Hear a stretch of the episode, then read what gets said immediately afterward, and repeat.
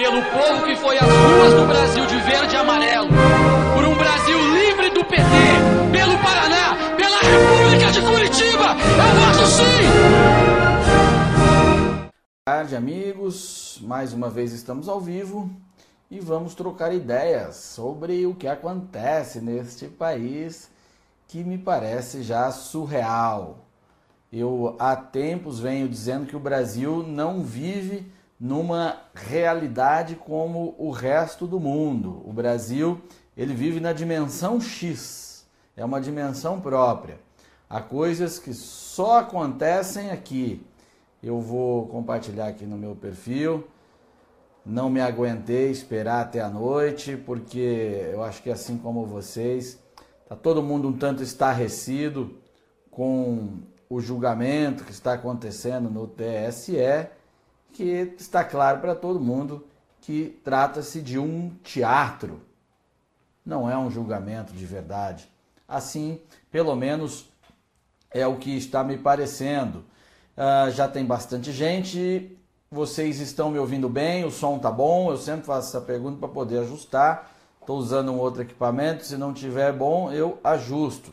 Mas, continuando aqui, é, agradeço já a todos que estão chegando, peço que compartilhem também essa transmissão, como sempre, para a gente provocar mais e mais pessoas. A Sandra está perguntando mais cedo hoje. Sandra, mais cedo, talvez eu faça à noite ainda, mas é que hoje eu tô, tô indignado, tô sem paciência, Estou até mantendo um sorriso no rosto, mas é uma reação de quase que de louco esta minha sobre isso. Então eu resolvi entrar ao vivo agora à tarde mesmo para poder extravasar um pouco, bater papo com vocês, porque fica difícil, está cada vez mais difícil acreditar no Brasil. É muito difícil, mas nós temos que acreditar sempre. Eu sou um dos que fala isso, às vezes perco paciência, como hoje mesmo, mas vamos lá vocês estão acompanhando aí esse julgamento. Eu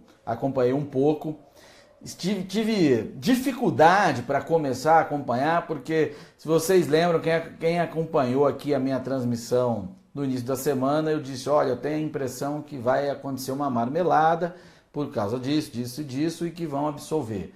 Bom, agora está cada vez mais claro, né? depois de tanto debate, depois de tanta argumentação, tantos pormenores aqui, ali, acolá, argumentação processual, jurídica e tudo mais, uh, tudo se encaminha para comprovar aquela suspeita de que o julgamento é um teatro, não é uma questão de direito, não há mérito sendo discutido. Quando eu falo mérito, não estou falando tecnicamente no mérito da questão, porque isso vai haver ali. Mas não se busca ali naquele julgamento, naquele debate, não se busca a verdade. Ali não se busca a realidade, não se busca apurar os fatos ou analisar os fatos para chegar a uma conclusão. O que está ocorrendo ali é uma disputa de poder, onde um grupo, por sua conveniência política, pensa de uma maneira, quer um determinado resultado, e um outro grupo talvez também por conveniência política ou também talvez por mérito, quer um outro resultado. É só isso que está acontecendo ali. Não há direito, não há realidade, não há nada. Pelo menos é a impressão que está passando até agora. Essa discussão sobre considerar as delações ou não. Primeiro que é lícito o juiz produzir prova por ofício. Todo mundo sabe disso, quem conhece um pouquinho de direito. E outra, vamos fingir que não fosse possível.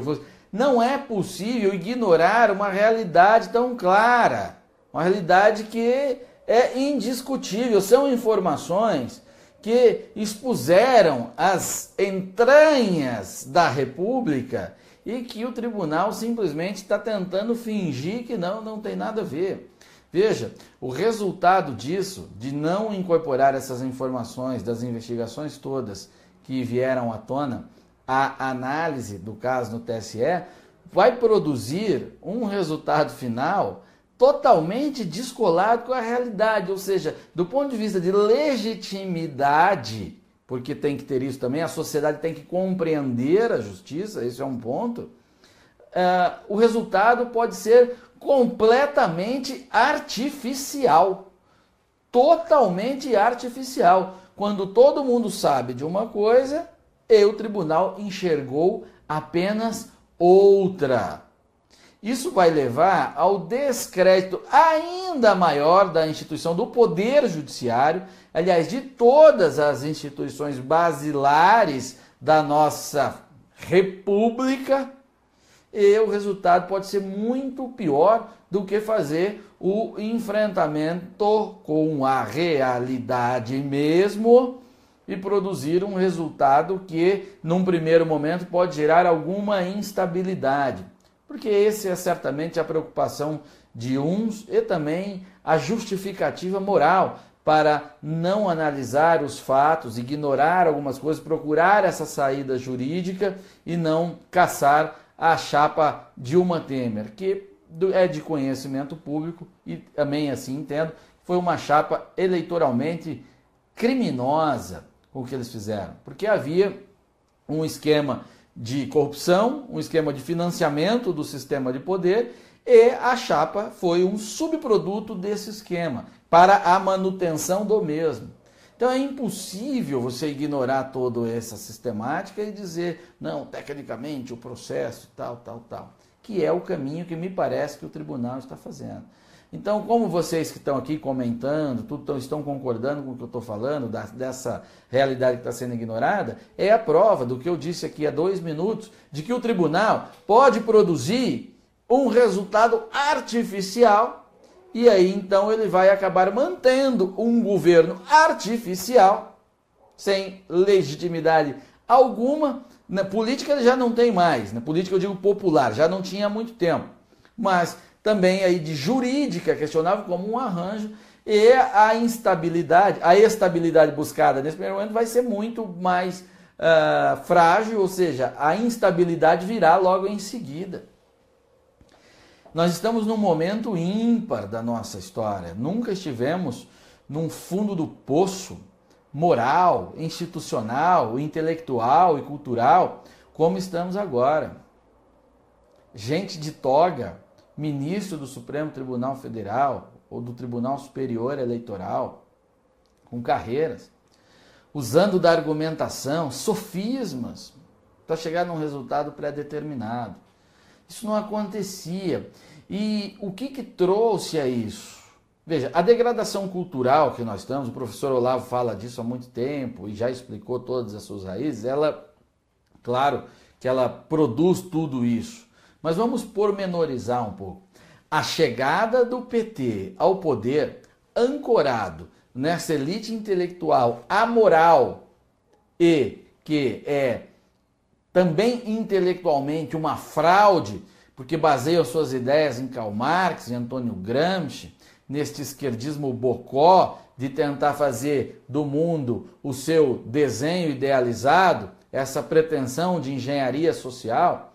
A chegada dessa gente ao poder é que está causando todo esse dano. Vamos olhar na raiz das coisas.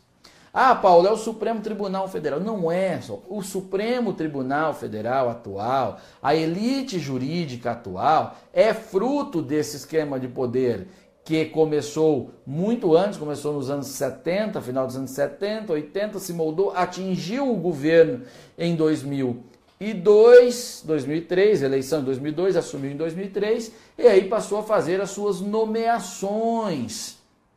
As suas nomeações que uh, tomaram conta do judiciário. Tem um Petralha aqui, que eu não vi o nome dele, que está me xingando, dizendo que eu sou bocó, mandando eu calar a boca. Cala a boca para tuas negas, rapaz. Vai procurar o que fazer. Se você acha que eu estou falando bobagem, vá fazer outra coisa. Você não precisa ficar me ouvindo. Ou você é masoquista que gosta de tomar cintada no lombo. Cai fora.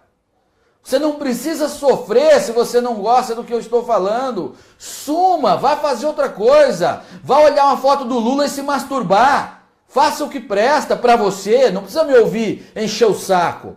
Isso aqui é para quem está querendo entender. Todo dia eu tenho que dar um esculacho num petista vagabundo aqui. E eles não entendem. Isso aqui é para quem está tentando entender o Brasil, quem está querendo encontrar uma saída, quem está procurando o melhor para a nossa pátria, o melhor para a família, o melhor para as nossas crianças e um futuro. Para quem está vindo aqui para me atacar, para defender Lula ou PT, prepara o lombo porque a cinta come. Petista vagabundo aqui não é bem-vindo. Será assim sempre. Eu não quero vocês aqui. Não adianta vir me xingar. É só para tomar esculacho. E esse sujeito que me xingou agora, ele teve sorte que eu não, não vi o nome dele. Eu queria ver o nome dele para humilhá-lo pessoalmente mesmo. Que é o que ele merece. Mas vocês que estão comentando podem procurar aí na, na linha dos comentários e responder este vagabundo que vem aqui xingar. Sai daqui, rapaz, vai procurar o Lula, o Fidel Castro, teus machos, tuas negas, a Maria do Rosário e vai lá falar o que você quer para ela. Aqui não é bem-vindo. Enfim, retomando o raciocínio. Com a chegada do PT no poder, a ética que restava para a manutenção da democracia foi destruída. E aqui eu tenho que abrir um outro parênteses. Democracia pressupõe uma ética mínima de quem está participando do jogo democrático. Democracia é um sistema de que a minoria ou o vencido, a maioria faz as escolhas e o outro se submete a ela.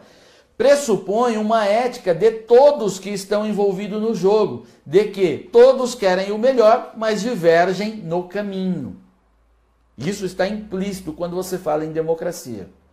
Ocorre que, como o PT, a esquerda vermelha, é uma força revolucionária, a esquerda não é democrática, eles não estão aqui para manutenção da democracia, eles estão para destruí-la, para tomar o poder total e manter-se no poder para sempre. Como são assim? Como não gozam desta ética que a democracia imprescinde, que é divergir no caminho, mas ter o objetivo mesmo? A esquerda passa a usar dos mecanismos democráticos para destruí-la.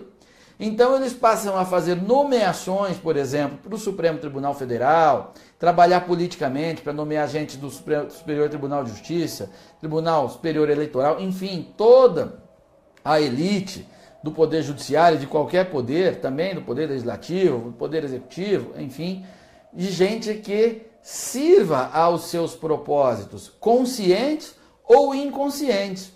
Gente que não tenha necessariamente compromisso nem com as próprias biografias e nem com o sistema. Então você tem aí uma degradação da atuação, moralmente falando, e em alguns pontos até intelectualmente, jamais vista na história. Veja, se pegarem as nomeações, mesmo do período recente histórico, que é bastante é, conturbado e bastante criticado, como o período do regime militar, Peguem as nomeações dos militares, pesquisem quem eles nomearam para o Supremo Tribunal Federal. Era só gente de valor.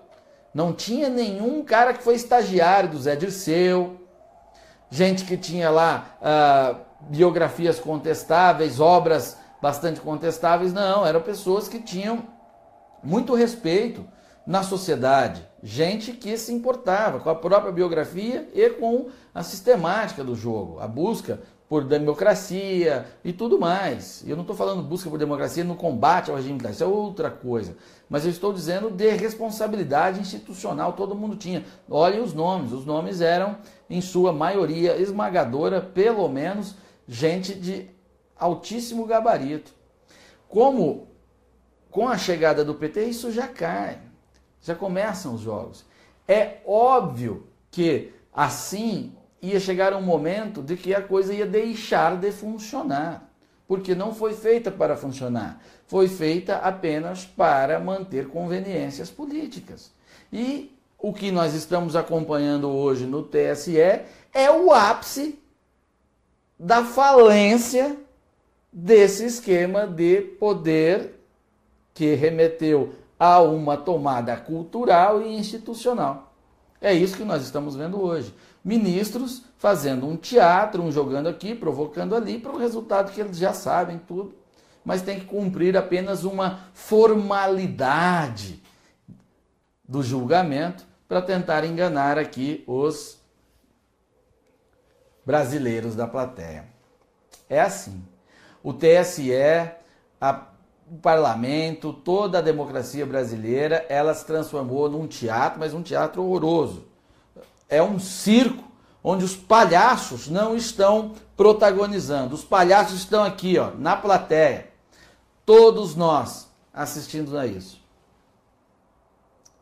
Penso que é, não só triste, mas eu temo realmente para o futuro próximo do país, a questão de paz mesmo, porque com um resultado artificial, as pessoas podem simplesmente não aceitar e daí podem começar a surgir o quê? Grupos de força, grupos que não, bom, já que não se respeitam a lei, não respeitam a Constituição, eu vou fazer eu a minha parte.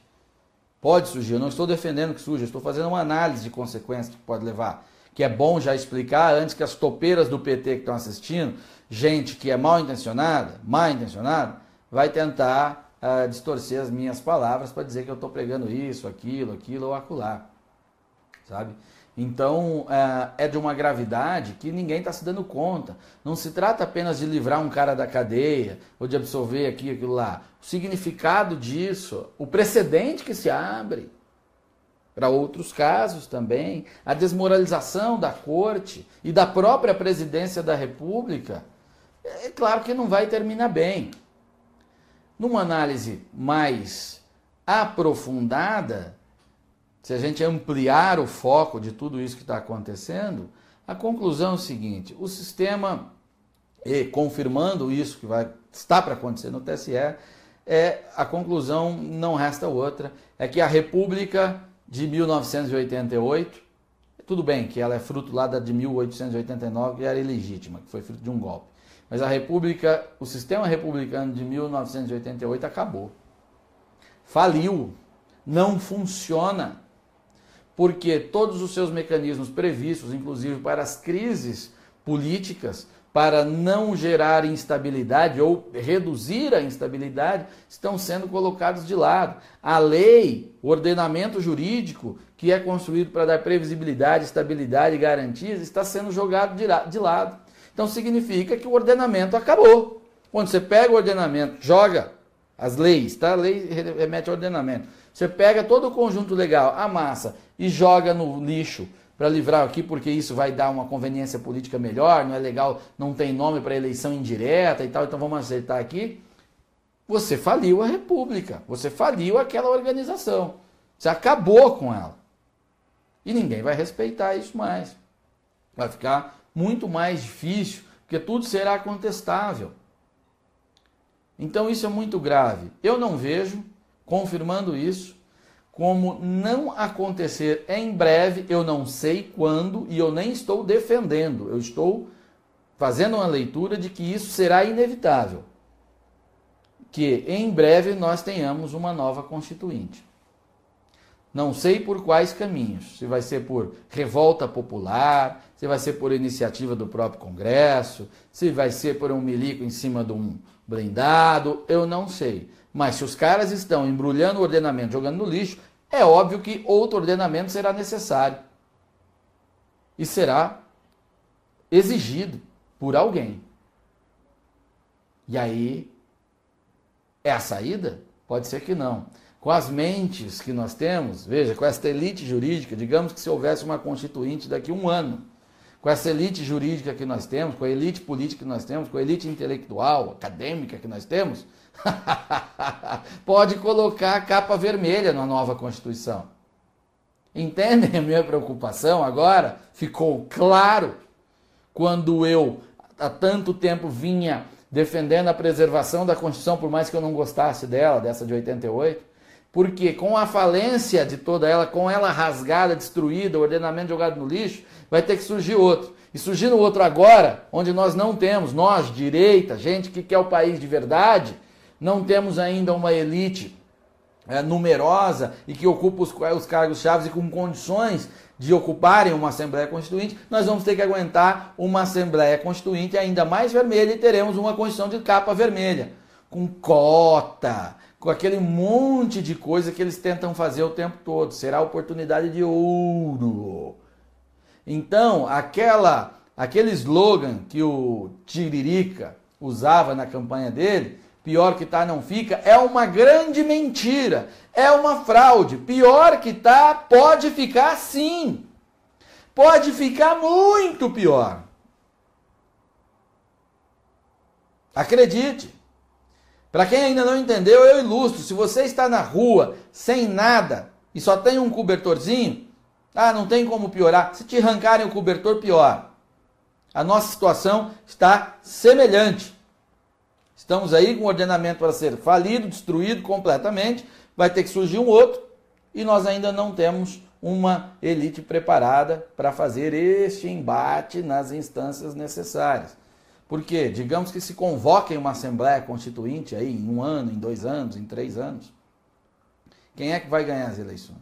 Com todas as organizações sociais ainda vermelhas. Eles farão um número gigantesco.